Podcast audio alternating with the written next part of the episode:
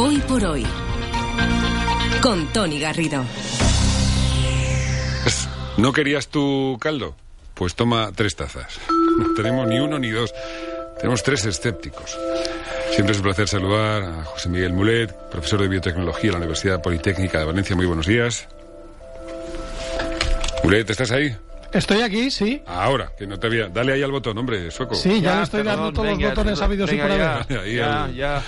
Y tenemos en Bilbao al periodista científico del correo, Luis Alfonso Gámez. Muy buenos días. Hola, buenos días. Bueno, eh, ¿todo bien esta, esta semana? Eh, ¿Estáis contentos, felices? ¿La ola de calor va a llegar? Eso, si sobrevivimos al calor, perfecto. Vale, es verdad que hay que avisar y es verdad que nunca está de más una recomendación, pero nos llama la atención lo de los expertos recomiendan sentido común. Bueno, bueno para todo. sí, el, problema es que cada uno tiene el suyo, ¿sabes? hay gente que te dice que haces cosas por sentido común y tú dices, ahí, ahí va Dios. mejoras lo que yo te diga. bueno, eh, Gámez, hoy queremos empezar hablando contigo del origen del movimiento escéptico y del pensamiento crítico, eh, que en España lleva ya, ya algún tiempo. ¿Cuándo empieza realmente a tomar forma ese pensamiento? El movimiento escéptico español surge a principios de los años 80. ¿Eh? y surge en el País Vasco, donde un grupo de amigos que investigábamos cosas de ovnis, que aquel entonces salían en los periódicos, llegamos a la conclusión de que se están diciendo muchas tonterías en la prensa y en los medios de comunicación y empezamos a pedir más sentido crítico con respecto a los ovnis, pero empezamos a pedir más sentido crítico respecto a los ovnis, pronto respecto a la pseudoarqueología y enseguida, pues, en el año 85-86 por ahí, eh, se unen al equipo, que éramos unos 8 o 10, eh, dos médicos, Víctor Javier Sanz Larrínaga y Pedro Cava y empezamos a trabajar sobre las pseudoterapias, que en aquel entonces se llamaban medicinas alternativas, como todos recordaréis. Medicinas tradicionales. Medicinas tradicionales, exacto. con eso de tradicional tiene ya también una pátina. Sí. Bueno, esta, esta mañana, como os decía, no tenemos a dos escépticos, sino que tenemos a tres. Tenemos al vicepresidente de la Asociación para Proteger al Enfermo de Terapias Pseudocientíficas, miembro del Círculo de Escépticos para el Avance del Pensamiento Crítico, del que nos habla Gámez, Emilio Molina. Muy buenos días. Muy buenos días. Emilio acaba de publicar Las pseudoterapias que ya con el título entendemos que es una guía básica para pacientes y también para profesionales. Va para todos. Eh, así es, sobre todo por el tema de que hay muchísimos médicos, profesionales sanitarios en general, enfermeros, eh, fisioterapeutas, que tienen en su campo eh, movimientos muy difundidos entre los pacientes de los que ellos mismos no saben nada. O sea, me, he encontrado con oncólogos, por ejemplo, que no han oído hablar de la nueva medicina de Hammer, que es uno de los movimientos más peligrosos que... ¿Qué es eso? ¿Esto qué? pues a ver, es una historia un poco extraña, ¿no? Es, estamos hablando de un médico alemán que en los años a finales de los 70, eh, por un disparo que recibió su hijo y poco después él tuvo un cáncer de testículos, asoció las dos cosas y mm, mm, más, o menos inventó que, todo, que el cáncer era producto de un conflicto emocional no resuelto. Eh, este hombre tenía problemas eh, psicológicos, psiquiátricos más bien severos, tenía delirios, pero el caso es que era médico y él propuso lo que llamó la nueva medicina germánica, era el doctor Hammer, que básicamente eh, decía que el, cáncer era una manera que tenía el cuerpo de curarse el solo y que había que dejarlo en paz, que, lo que había que hacer era atender al conflicto emocional. Es una, es una, locura. Una locura literalmente, porque el hombre estaba mal de la cabeza. Que sigue costando víctimas a día. Y una locura que, en España ha potenciado, por ejemplo, un personaje tan mediático como Chumari Alfaro, que ha llegado a decir que los niños que sufren cáncer es porque no fueron deseados por su madre al, quedarse embarazada. Pero eso realmente tiene eh, adeptos en España. tiene muchísimos. Eh, Hammer, de hecho, creó escuela cuando, cuando le quitaron el título en Alemania por seguir tratando a gente que estaba hasta con rigor mortis en su clínica, imaginaros hasta qué punto estaba mal de la cabeza, vino a España huyendo de la justicia eh, y se afincó en Málaga durante más de una década. Y ahí ha creado una escuela de médicos. Hay médicos colegiados hoy en día que siguen difundiendo sus... Bueno, y salió por la segunda cadena, le dedicaron un programa laudatorio. en, los 90, en la época en la que había dos cadenas, efectivamente. Sí, sí. Eh, cuando dices, no, no, de esa Hammer, cuando dices médicos colegiados, en su rollo, o sea, no, médicos reales. No, no, médicos reales, médicos de, de, los que tú podrías ir a una consulta y ellos te acabarían diciendo que tu cáncer no, tu cáncer es un conflicto emocional que tienes con tus seres queridos. Pero de hecho había un médico que era seguidor de él, Fermín Moriano. exacto, que era fumador empedernido porque él decía que, que vamos, que fumar no, no provocaba cáncer, que eran los conflictos emocionales. Bueno, de hecho se murió de cáncer este señor. o sea que em, no le funcionó al mismo. tenía un conflicto emocional no, no resuelto. Eh, Mulet, es más peligroso de lo que parece. Yo, este libro que, que hoy nos, nos trae Emilio, nos va a recordar a nosotros, pero esto es más peligroso de lo que parece. Realmente es que juegan con la vida de la gente. No, no se trata ya de nivel económico, que sea más rentable o menos rentable. Es que gente se muere por esto. Sí, y bueno, y eso solo hay que preguntárselo a cualquier oncólogo. Que yo se lo he preguntado dicen que todos los años tienen a dos o tres personas que se dejan el tratamiento por seguir algún tratamiento de estos. Y en muchos casos son no son personas que estén desesperadas, son personas que tienen un pronóstico favorable, que siguiendo el tratamiento convencional posiblemente se salvarían, pero deciden directamente no salvarse. Y de hecho recientemente hemos visto a otra persona que también de una asociación de estas que también se quiso tratar un cáncer con zumos y tal y acabó muriendo de cáncer, un cáncer que hubiera sido perfectamente curable. Y es, que, es que estas gentes, perdona Tony, es que estas personas lo que hacen es decirle al enfermo la quimioterapia o la radioterapia son malas matan, son tóxicas. Si yo le doy estas flores, si le doy estos masajes, si le doy este no sé qué, usted no va a tener efectos secundarios y va a acabar con el cáncer. Eso es lo que básicamente le dicen. Claro, eh, todos sabemos que la medicina es muy agresiva cuando tiene que luchar contra algo muy gordo y que los efectos secundarios pueden ser, eh, mm, digamos, graves, pero mucho más graves morirse.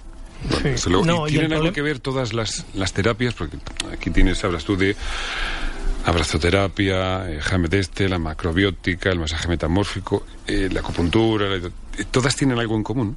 Pues básicamente que no han probado su validez. Es eh, esa antes comentabas el tema de la medicina alternativa. Pero ¿de dónde parten? Yo un día estoy con el sueco y digo, oye, ¿por qué tú y yo no hacemos aquí la suecoterapia? Pues muchas han salido así. Que consiste en ponemos música de ABBA todo el rato, vamos a pues, Ikea, de veras, te sientas un rato, montamos unos muebles. coméis arenque. Surgen tal cual. En muchos casos lo que hacen son refritos de cosas que ya existen. Refritos nosotros los suecos no comemos. No, no, arenque, arenque sin vinagre.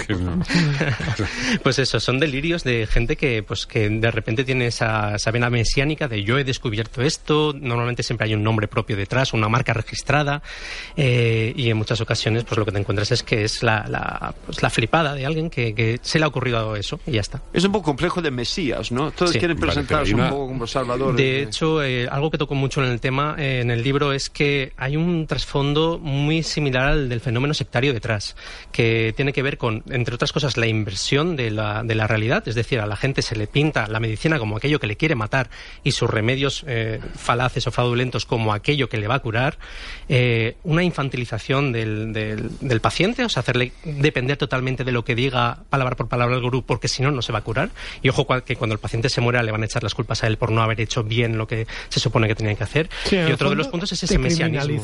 O sea, perdona, si encima vas y la palmas, que es lo más probable que ocurra, si viene un señor a decirte que, tú tienes un conflicto emocional y por eso no va a resolver tu cáncer, o sea, si encima la palmas, la culpa es tuya. Totalmente, claro, ellos se desentienden.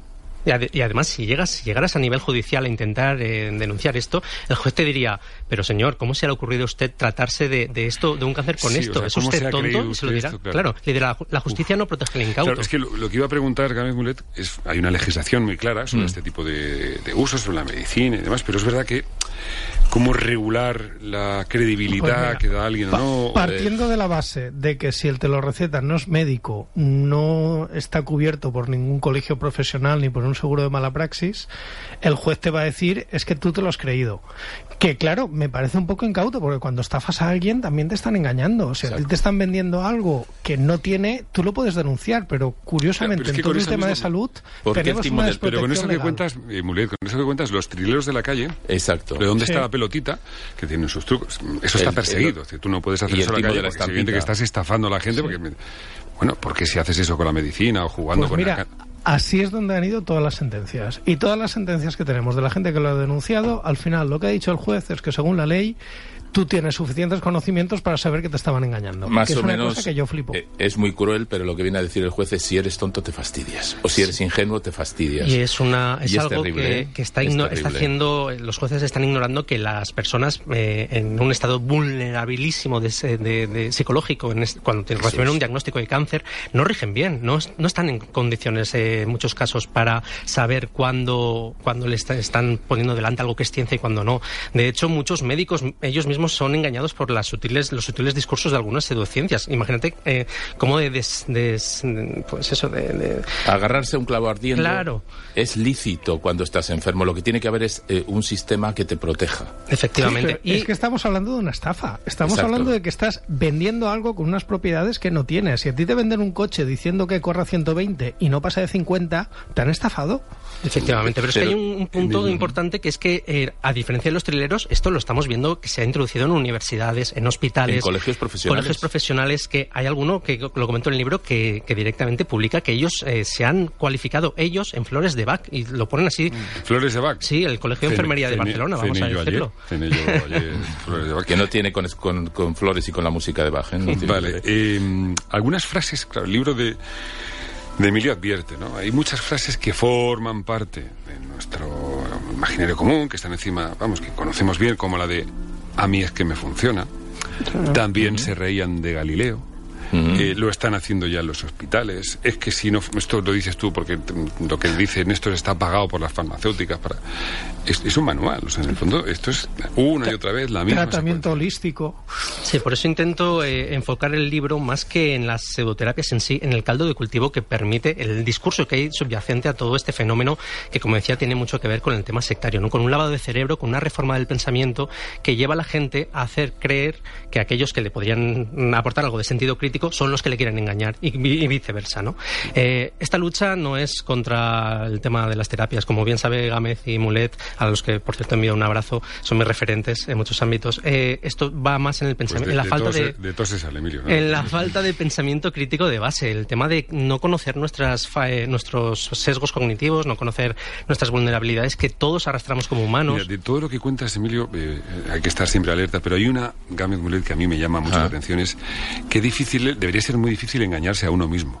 es muy en el fondo, tú quieres engañarte. Es decir, cuando alguien te dice, mira, si, si te rascas con esta paleta ahí donde yo te diga, vas a conseguir es que tú sabes que en el fondo sabes que es mentira, pero te engañas a ti mismo y se va. Pero es lo más fácil. Mira, si te han cobrado mil euros, te aseguro que ya te va ya vas a decir tú que funciona, por no admitir que te han tangado mil euros. Efectivamente, la defensa de la compra, por ejemplo, si tú hay mucha gente que cree que, que la acupuntura sirve para dejar de fumar, pero es que claro, si te has gastado 500 euros en una sesión, a lo mejor dices mm, voy a dejar de fumar porque no, pero no es por la acupuntura. Muchas veces es, y hay mucha gente que sale de la sesión y se enciende, claro, y hay mucha gente que sale de la sesión y se enciende un cigarro y dice bueno, pero ya estoy fumando menos, ¿no?